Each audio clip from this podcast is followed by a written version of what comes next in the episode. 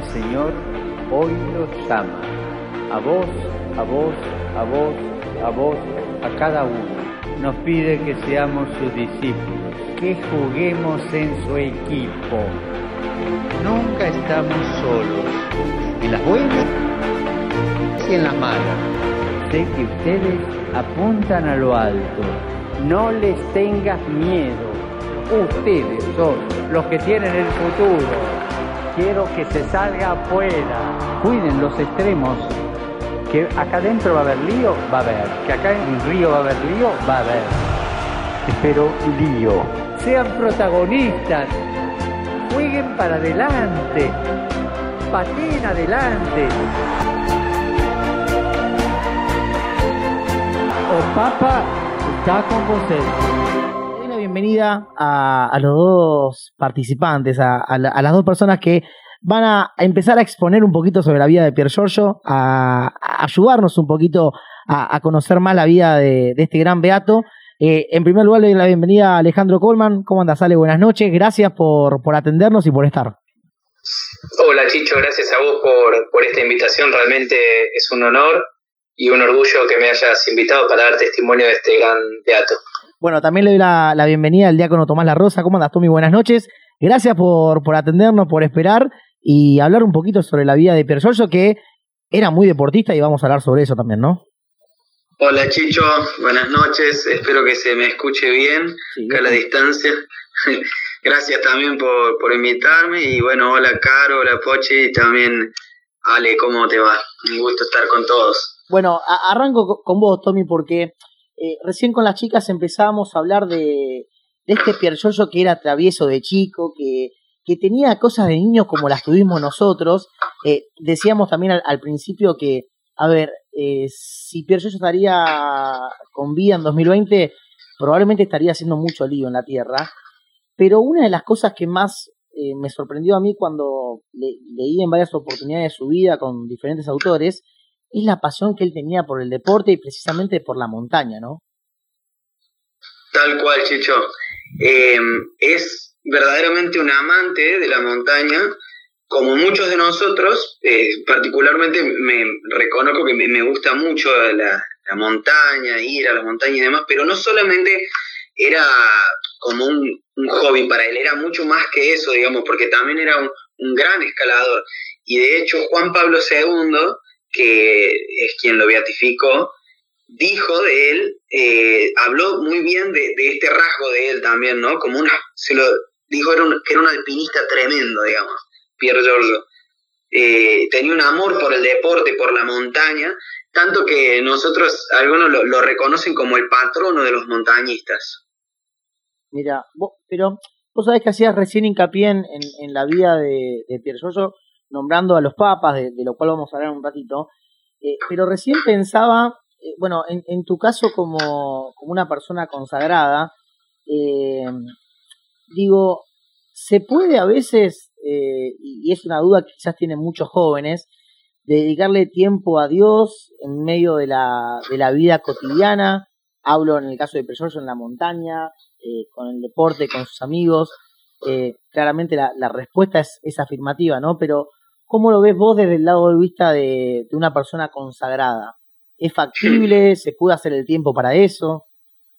Mira, es muy buena la pregunta que haces porque claramente la, todo este aspecto de la vida de, de Pier Giorgio a él le ayudaba mucho a crecer en la fe, no era solamente que él hacía un deporte por crecer en, en ese aspecto deportivo nada más, sino que este deporte a él lo acercaba muchísimo a, a Dios, ¿no? Eran como sus retiros espirituales estos.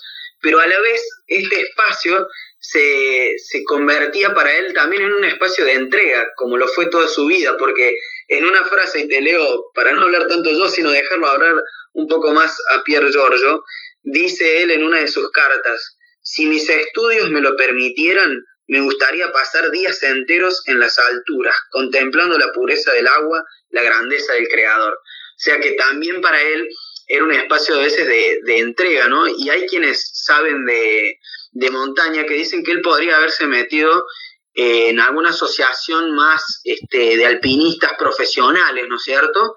Sin embargo, él prefería seguir guiando a los más, a, los principiantes y hacer todo un apostolado con la montaña con aquellos que estaban iniciándose.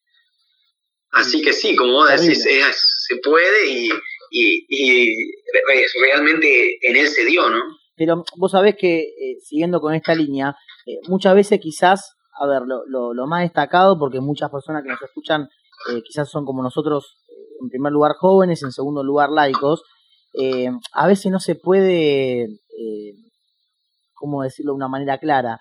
Sacar de lado, o dejar de lado, mejor dicho, esto de los, los hobbies que uno tiene, eh, para el pibe que, que, entrena y que juega al fútbol, eh, o para una chica que quizás se dedica a hacer algún otro deporte. Digo, se puede hacer bien el bien en, en los diferentes puntos que, a ver, en cierta, en cierta medida son misiones o lugares donde Jesús nos quiere para que nosotros evangelicemos. Y así lo hacía Persorso, ¿no? Con sus amigos en las montañas, con sus amigos en el colegio, iba dejando sus huellas como laico y como católico en todos lados.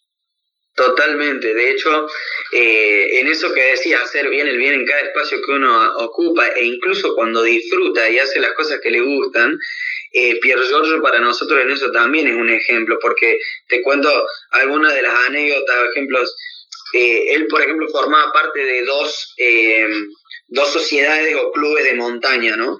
Uno que claramente era católico, se llamaba Joven Montaña, era, su misión era hacer alpinismo y cumplir también con el precepto dominical, es decir, en ese ámbito estaba como pez en el agua, Pierre Giorgio, pero también, por ejemplo, formaba parte de otra de las sociedades o club de montaña, que las siglas es SUCAI, es decir, la sección universitaria del Club Andino Italiano.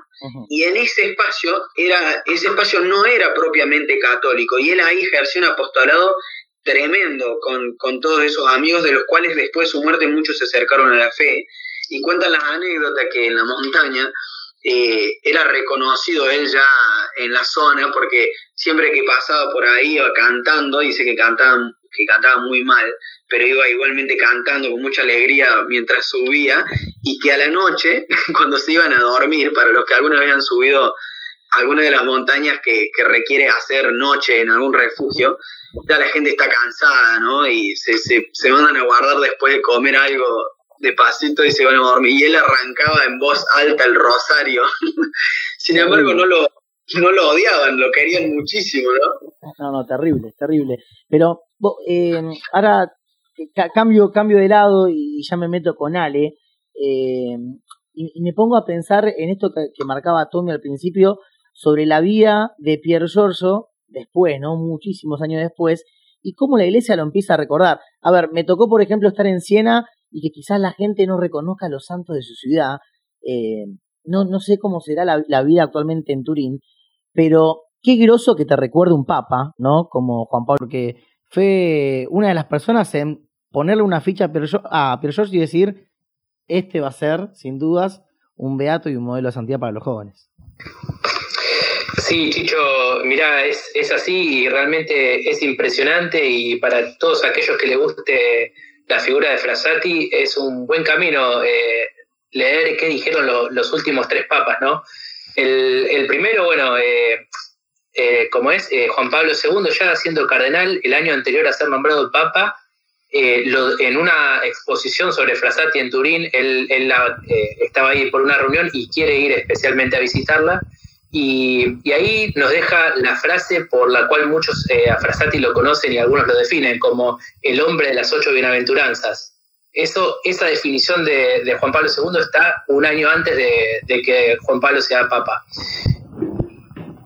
En el primer año de, papa de Juan Pablo II, eh, él también lo quiere ir a visitar a, a, Turina, donde está la tumba de, Frassati y donde están los restos de él. Y, ahí nos dice también eh, esto que decía Tommy, en esa oportunidad es cuando dijo, es un tremendo alpinista, ¿sí? Y, junto con eso decía que, que Frassati es un joven moderno, abierto a los problemas de la cultura, del deporte, cuestiones sociales, a todos los valores de la vida. Eh, y, eso que vos decías eh, al principio del programa me, recordaba esto, ¿no? Porque Frassati realmente eh, es un adelantado a su época. Si bien vivió a principios del siglo pasado, lo podríamos poner hoy en, nuestra sociedad y se movería como un pez en el agua, porque fue un joven moderno para, para la actualidad. Y por eso creo que Juan Pablo II lo quiso poner como ejemplo de los jóvenes. En, en, esa, en esa oportunidad, cuando dijo que era un alpinista moderno, decía, para todos los jóvenes es modelo de la respuesta y del llamado que Jesús le hace al joven rico de ven y sígueme. ¿Sí? Así que me parece, me parece muy atinado. Y y si me, si me permitís un, segundito más, fíjate eh, también las coincidencias, ¿no? Juan Pablo II era también un, amante del, deporte, de la montaña, le, gustaba salir a hacer paseos en, canoa y, por eso también se sentía mucha admiración por Frassati. Pero también Juan Pablo II eh, tenía una devoción especial por el rezo del Rosario, que Frassati también. Eh, Juan Pablo II puso un año dedicado a la Eucaristía y quiso realzar la, este, esta, hermosa, por lo cual vive la iglesia, digamos, la, Eucaristía y la adoración, y Frassati centró su vida espiritual en eso. Así que me parece que también Juan Pablo II lo sentía muy, muy cercano, ¿no? Eh, y por eso nos lo puso como ejemplo y como modelo. Yo, siempre me pongo a pensar en, en quizás esta santidad que, a ver, claro está, para Pier Giorgio eh, fue fácil en el sentido de haber logrado lo que todos queremos, ¿no? De, llegar al cielo y, de estar entre los altares, sin dudas, y, ser beatificado y, estar en este camino hacia la, hacia la santidad plena. Pero lo más lindo, eh, y, creo que hay, insisto en esto, ¿no? Muchas de las personas que, escuchan el programa son jóvenes, es decir, bueno, tenemos, pero yo es uno, pero hay muchísimos, miles y miles y miles, eh, tenemos la posibilidad y el ejemplo de estos que yo siempre hablo, ¿no? Y lo, decíamos hace un par de programas con las chicas, los ídolos mundanos, ¿no? Muchas veces nos fijamos quizás en, un futbolista, en un político, en una persona del mundo, eh, idolatramos tanto a una persona y no idolatramos tanto a los que son nuestros. Digo, el caso de Pierre que fue un joven como nosotros, fue un laico, ¿sí? Y, da muestra de que se puede ser laico y se puede ser santo. Eh, y lo lindo de esto, ¿no? Vale, de, de decir, es posible, como dice uno de sus libros, ¿no? la, santidad cotidiana eh, y más aún siendo laico. Mira, eh, totalmente de acuerdo, Chicho, y, te adelantaste a, lo que quería seguir diciendo, porque cuando lo beatifica Juan Pablo II, que es el que lo, lleva a los altares el 20 de mayo del, de 1990, eh, dice algo que, es muy bueno, y dice que Frassati es testimonio de que la santidad es posible para todos. ¿Sí? Y, hablando esto de la actualidad que tiene, dice, dejó una huella en todo el siglo y no solo en nuestro siglo, como, como diciéndonos, va a seguir latente en la iglesia como modelo, y de hecho es uno de los patronos de la Jornada Mundial de la Juventud, como modelo para todo joven, ¿no? Eh, yo siempre recuerdo que, leí su primera biografía cuando tenía 17 años y también me, impactó eso, ¿no? Me impactó decir, mirá, es un, un joven estudiante, eh, tenía una hermana con la cual también se peleaba, eh, digamos, tuvo todos los aspectos de, los cuales uno puede vivir cotidianamente, hasta le costaba el estudio, como, como ustedes dijeron, y, sin embargo fue, fue santo con solo 24 años, ¿no? ni, siquiera no, no, necesitó mucho más tiempo. Así que eso me parece, me parece muy, muy bueno, ¿no? Es eh, testimonio de que la santidad es para todos. ¿Sí? Eh, así que bueno, eso, ese es el, el, el, llamado que hace Juan Pablo y por eso lo quiere poner como ejemplo para, para, los, para los jóvenes. Y no solo Juan Pablo, sí. Sí, sino también, eh, de hecho, siguiendo con, con, esto de los papas, Benedicto con el tiempo también hizo y mucho hincapié ¿no? en la figura de Pier Giorgio. Eh, sí, mira, ahí también un, un hecho que, que, Benedicto, eh, él cuenta que, que, a él lo impactó fue en la Jornada Mundial de Sydney en el 2010. Eh, en esa jornada mundial se trasladaron los restos de Frassati, que están incorruptos, para el que no sabía, se trasladaron de Turín a, a Sydney para que la catedral de Sydney fuera, eh, pudieran rezar los jóvenes. Y, y, cuentan que se, se armaban, bueno, terribles colas para rezarle ahí al, al, cuerpo de Frassati y pedirle inspiración. Y Benedicto cuando, vio eso y después que, les tocó hablarle a los jóvenes, dijo, les, decía a todos, acá vivimos un nuevo Pentecostés, ¿sí? Eh, eh, pudimos sentir el calor del Espíritu Santo que con este ejemplo de vida nos reconforta a todos y nos lleva, a, digamos, hacia una nueva evangelización, hacia, hacia salir y dar testimonio de, esto mismo, ¿no? de que la santidad es posible y para todos los jóvenes y para todos los laicos. Así que sí, también muy bueno ¿no? lo, lo de, lo de Benedicto, que, que no solo habló en esa jornada, habló en otras, ¿no? pero bueno, sería muy largo desarrollarlo. Y Ale, siguiendo un poco con esto de los papas, eh, antes del programa nos acordábamos que en Cracovia, los que pudimos estar, eh, el lema, digamos, de la Jornada Mundial de la Juventud de Cracovia era Bienaventurados los misericordiosos porque obtendrán misericordia. Y uno de los santos, uno de los beatos, bueno, que, que se nos proponían en los jóvenes como modelos y ejemplos era Pier Giorgio Frassati. Bueno, ¿qué aspecto, por un lado, eh, de la vida de Pier Giorgio, Tommy, también va para vos la pregunta, eh, se puede resaltar respecto a la misericordia, se puede, digamos, relacionar con la misericordia, y por otro lado, también, eh, bueno, un poco cómo lo presenta Francisco, o si hay algún, alguna noticia, alguna novedad en, en la causa de, canonización de, de Pier Giorgio, ¿no? porque eso también sería algo novedoso en estos tiempos. Sí, mira, Caro, ahí eh, cuando Francisco visitó también eh, Turín y, y, rezó frente a, a Frassati, que si le pueden, buscar la foto, está, y, es también linda poder verlo, eh, decía que para él Frassati ¿sí? había entendido lo que quería decir tener un corazón misericordioso, ¿sí? y que no solo les daba cosas materiales, sino que Frassati se dio eh, él mismo a, a, los pobres y a los necesitados. Eh, de hecho, una, una de las, eh, alguno lo, lo, definió Frassati como un ángel de la caridad. Y, y, fue una, una, virtud que sobresalió. Hay un montón de anécdotas de él con, digamos, de, de, actos de caridad, actos de misericordia para con el prójimo.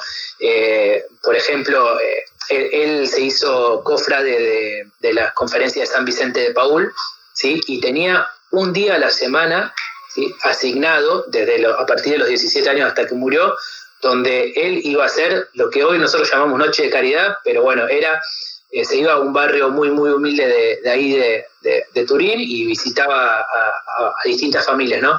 Y él siempre se, se, anotaba, digamos, lo que necesitaban y iba y se lo llevaba la semana siguiente. Bueno, cuando él muere, sí, que le agarra esa poliomielitis que, que, que, lo deja todo casi sin, sin poder hablar, sin poder moverse, con mucho, mucho dolor. Eh, al, al, día siguiente le tocaba la visita a, a, esta familia y él escribe con una letra media ilegible eh, una dirección y un remedio que tenían que, que, ir a comprar para porque él se había comprometido con, con unos pobres a llevar eso. Fíjense hasta dónde llega eh, ese amor, ¿no? Y, y, después, por ejemplo, muchas veces llegaba eh, llegaba tarde a, cenar a su casa porque, porque él se volvía corriendo porque la plata que tenía para viajar se la había dado a, las familias que veía que necesitaban más, ¿no? Así que bueno, son todos actos muy chiquitos, muy que los puede hacer cualquiera de nosotros, y, pero que a la vez son heroicos, ¿no? Y está bueno eso, me parece, de Frasati. Sumo a lo que decías vos, Ale, que y justo también una anécdota con respecto a esta parte que, que más, eh, no sé si que más me gusta, pero que en la que me identifico con él, este amor por la montaña. Vos preguntabas, Caro, por, una, por la obra de misericordia, ¿no? En Frasati, bueno, eh, si se acuerdan, él muere el 4 de julio de 1925 y la última ascensión que él hace fue un domingo, el 7 de junio de 1925, prácticamente un mes antes, un poquito, de, un poquito menos de un mes antes. En esa ascensión, con sus amigos, se van a una, a una montaña eh, de la zona por uno de los lugares más difíciles y que el año anterior se había muerto, había despeñado ahí un alpinista. Mientras, bueno, a todo esto él lo retan sus amigos porque llega muy justo a la hora de salir para allá y, él se excusa diciendo que le dio el tiempo justo para levantarse, ir a misa, comulgar y comer algo. Entonces, iban subiendo eh, en, este, en este duro cerro y de repente eh, se encuentran, él mira hacia arriba en el cerro, relata a uno de sus amigos, mira hacia arriba y ve la cruz allá arriba del cerro y también ve eh, la lápida que recordaba la caída de este, de este alpinista. Y dicen que él en ese momento lo miró, miró la cruz y dijo, rezaremos por él allá arriba. Entonces cuando llegan a la cumbre, se quedan un rato contemplando, se eh, comen algo ahí y se empiezan a, como a bajar. Y él eh, lo miró todo y le dijo, y el de profundis, que era la oración que se hacía por los muertos, ¿no? Entonces le pidió a uno de sus compañeros que le empiece a rezar y rezaron en esa cumbre, la última que él hizo, pensando eh, por ese alpinista que, que había muerto, ¿no? Sí, y es tremendo también agregando entre las cartas, entre las, las anécdotas o las cosas más conocidas de Pierre Giorgio, los escritos que él le, hacía a sus amigos. Eh, tengo, por ejemplo, en mente uno que le hizo un amigo que se llamaba Marco, donde cada vez que subía una montaña le decía que iba a rezar por él, que le iba a encomendar su sacrificio, eh, su viaje hacia, hacia la cumbre, eh, a la Virgen María por las intenciones. Y, una de las cosas que siempre le decía yo a este amigo era que quizás no, valgan poco las oraciones que, él iba a hacer, pero dice, lo que más eh, va a valer en este momento es el recuerdo que nos va a unir siempre a nosotros dos, le decía, que es la oración y obviamente la, amistad que tenemos. Y cada vez que yo salía hacia, una, montaña, siempre dejaba escritos. Eso, bueno, es una de las cosas que, que se van diciendo sobre Pierre Giorgio. Después, eh, Tommy, ya que estás, aprovecho para preguntarte, eh, porque eh, Fasta es parte, eh, a través del carisma del, padre fundador, ¿no? de, Fray Aníbal Fosbury, quien, era, quien es dominico. digo, Pierre George y los dominicos, también hay, hay un encuentro y, una realidad muy marcada, ¿no?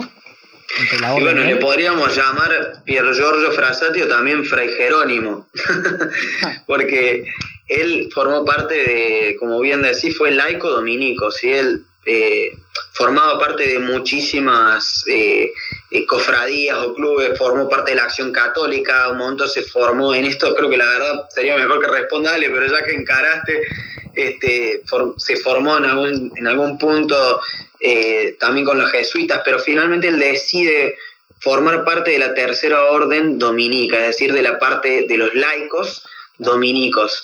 Eh, haciendo, haciendo voto, digamos, ahí, ¿no? Eh, con, y, y en esto también yo veo como una, es muy propio de los dominicos, como vos bien decís, Chicho, que toda una espiritualidad muy marcada de la gracia, ¿no es cierto? Y esto se lo ve en, en, en Giorgio, en Frassati, todo el tiempo él poniendo su confianza en Dios y, dejándose impulsar por esas mociones del Espíritu Santo, porque los que lo conocieron dicen que era como un tipo con mucha fuerza, como medio loco, digamos, que por donde iba, por donde iba se lo escuchaba gritar, cantar, y bueno, animar a uno al otro, este, muy, con mucha fuerza, y eso le venía de la gracia, de la Eucaristía.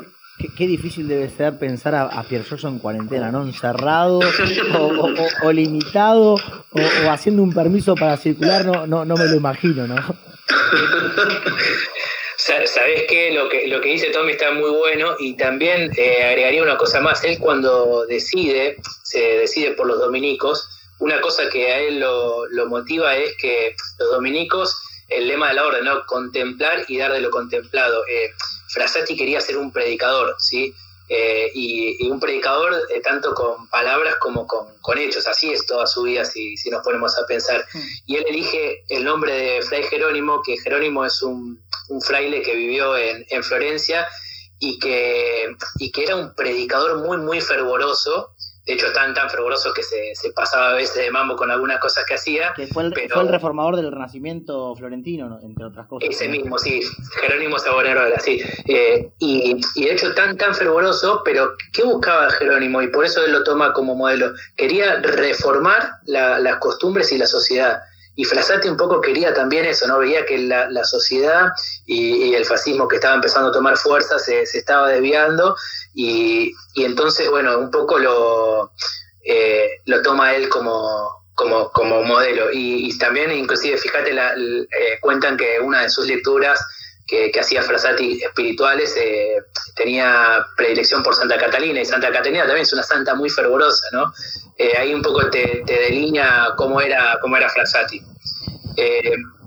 y, y, y, ahí, bueno, justo están en, el chat, eh, que no sale para los oyentes, pero les, digo, eh, preguntan cómo era, cómo era en la universidad y, me hacen recordar, miren, eh, creo que, él también eh, actualmente hubiera dado mucho testimonio y, fíjense este ejemplo que es muy, muy actual. Eh, cuentan que una vez él, estaba, él estudiaba en el Politécnico, ¿no? y habían empapelado todo el Politécnico donde él estudiaba con, carteles que, que, estaban, que ofendían, digamos, calumniaban a un profesor que, que era católico, ¿no? Eh, y él entonces cuando vio esas calumnias se, indignó y empezó a arrancar, eh, arrancar todas las pancartas, ¿no? Entonces los que lo habían colgado lo empezaron a rodear y, le decían los que lo, habían colgado, eh, esto, esto, hay libertad de expresión, no sé qué, y él les respondió muy tranquilo, eh, el error no tiene ningún tipo de libertad. Y, después como que se calentó y dijo, salgan de acá porque la próxima vez lo voy a seguir rompiendo. y, y, es, y esa actitud, digamos, fervorosa, esa actitud decidida por el bien, eh, le, hacía también le, lo respetara, ¿no? Eh, me imagino hoy eh, un Frasati en medio de, la uva, arrancando carteles por todos lados. Y sí, sí, pero, pero bueno. Tommy, vos querías agregar también a, esto que decía Ale y, algo jugando también con las cosas, además de la universidad, sobre su característica, una de, las frases que más se conoce de, de él, ¿no? Sí, tal cual, Chicho, que yo creo que es una síntesis de su vida. Eso es una particularidad de los santos, ¿no?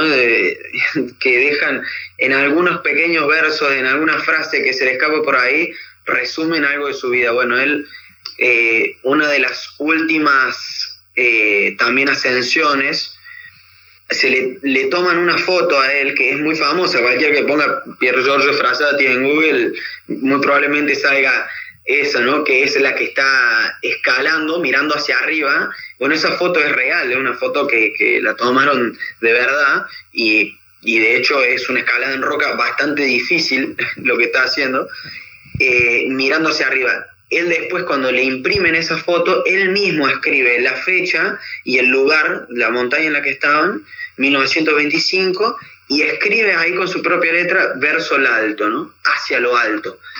Em, terrible porque creo que es una síntesis de la, de la vida, de lo que él, eh, cómo se tomaba las cosas él, ¿no? Ir hacia lo alto. Y sabiendo que ese ir hacia lo alto no, no le venía solamente de, su voluntad, de querer, sino que era impulsado por Dios nunca llevó una vida de mediocridad, siempre quería darlo todo en los pequeños detalles, digamos, ¿no? aunque se confundiese un montón de veces y, eso no, nos da a nosotros un alivio, pero lo daba todo en cada, en, cada pequeñez.